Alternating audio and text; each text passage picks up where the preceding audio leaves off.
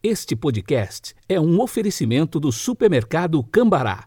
43 3325 7755, Londrina, Paraná.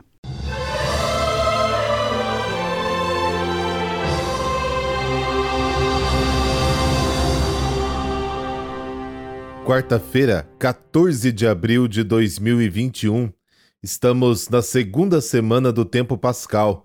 A cor litúrgica de hoje é o branco e o pensamento é de Santa Teresa dos Andes. Abre aspas. O amor é a força que ajuda a fazer aquelas coisas pelas quais se sente mais repugnância. Fecha aspas.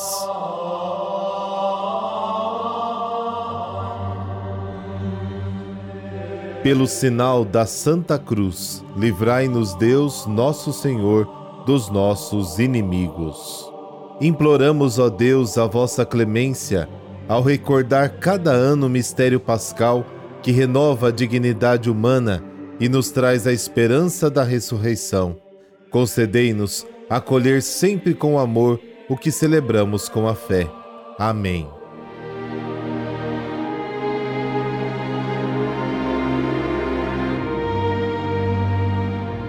João capítulo 3, versículos de 16 a 21. Deus amou tanto o mundo que deu seu Filho unigênito para que não morra todo que nele crê, mas tenha vida eterna.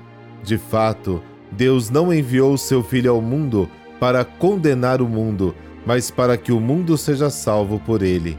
Quem nele crê não é condenado, mas quem não crê já está condenado, porque não acreditou no nome do Filho unigênito. Ora, o julgamento é este: a luz veio ao mundo, mas os homens preferiram as trevas à luz, porque suas ações eram más. Quem pratica o mal odeia a luz e não se aproxima da luz, para que suas ações não sejam denunciadas. Mas quem age conforme a verdade aproxima-se da luz, para que se manifeste que suas ações são realizadas em Deus. Palavra da salvação Glória a vós, Senhor.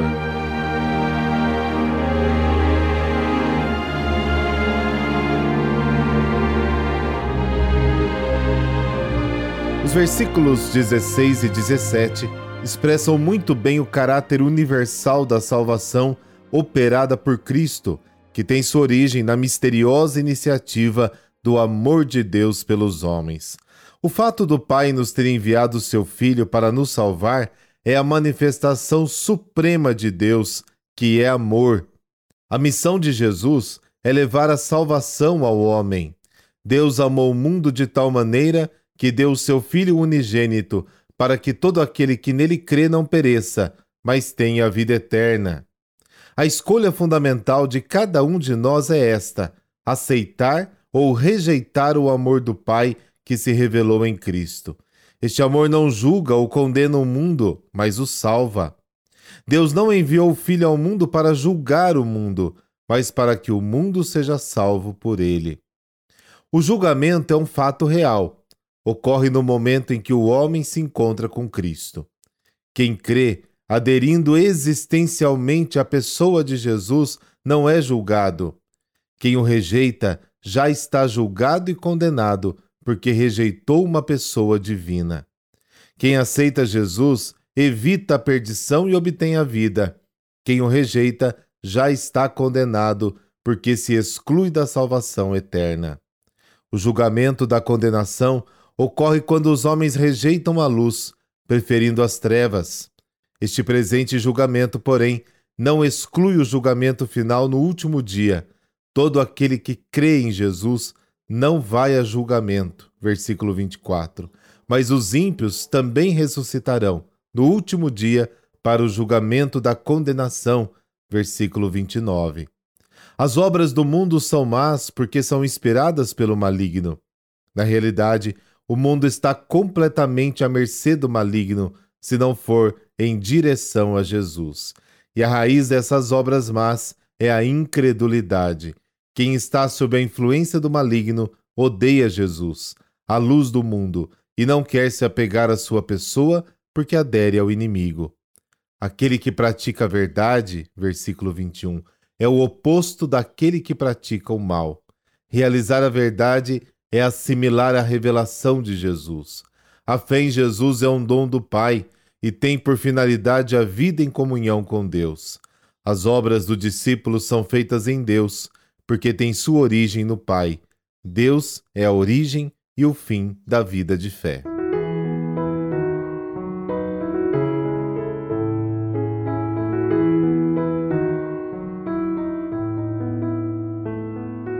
E hoje a igreja celebra Santa Liduína ou Lidivina.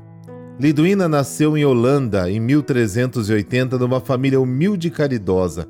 Ainda criança, recolhia alimentos e roupas para os pobres e doentes abandonados. Até os 15 anos, Liduína era uma menina como todas as demais. Porém, no inverno daquele ano, sua vida mudou completamente. Com um grupo de amigos, foi patinar no gelo em plena descida da montanha, um deles se chocou violentamente contra ela. Ficou quase morta, com muitas lesões graves. Apesar dos esforços, os médicos declararam que sua enfermidade não tinha cura e que o tratamento seria inútil, só empobrecendo ainda mais a família. Ela ficaria presa na cama. Os anos se passaram e Liduína não melhorava, nem morria. Ficou a um passo do desespero total quando chegou em seu socorro o padre João Pote. Com conversas serenas, o sacerdote lhe recordou que Deus poda a árvore para que ela produza mais frutos, e pendurou na frente de sua cama um crucifixo. Pediu que olhasse para ele e rezasse sempre. Liduína entendeu que do seu leito podia colaborar com a redenção, ofertando o seu martírio para a salvação das pessoas, e disse ao padre que gostaria de receber um sinal que confirmasse ser este o seu caminho. Diz a história que neste momento Liduína ficou iluminada por uma hóstia consagrada que apareceu em sua fronte. Liduína nunca mais pediu que Deus lhe aliviasse sofrimentos, mas que lhe desse amor para sofrer pela conversão dos pecadores. No seu leito de enferma, ela recebeu de Deus o dom da profecia e da cura pela oração aos enfermos. Após 12 anos de enfermidade, também começou a ter êxtases espirituais, recebendo mensagens de Deus e da Virgem Maria. Liduína só se alimentava da Sagrada Eucaristia e das orações. Sua enfermidade a impossibilitava de comer e de beber, e nada podia explicar tal prodígio. Nos últimos sete meses de vida, seu sofrimento foi terrível. No dia 14 de abril de 1433, após a Páscoa, Liduína morreu serena e em paz. Ao padre e ao médico que assistiam, pediu que fizessem de sua casa um hospital para os pobres com doenças incuráveis. E assim foi feito. Os devotos a consideram padroeira dos doentes incuráveis. Também a padroeira dos patinadores. Por intercessão de Santa Liduína, dessa bênção de Deus Todo-Poderoso, Pai, Filho, Espírito Santo. Amém. Uma ótima quarta-feira para você. Nos falamos amanhã.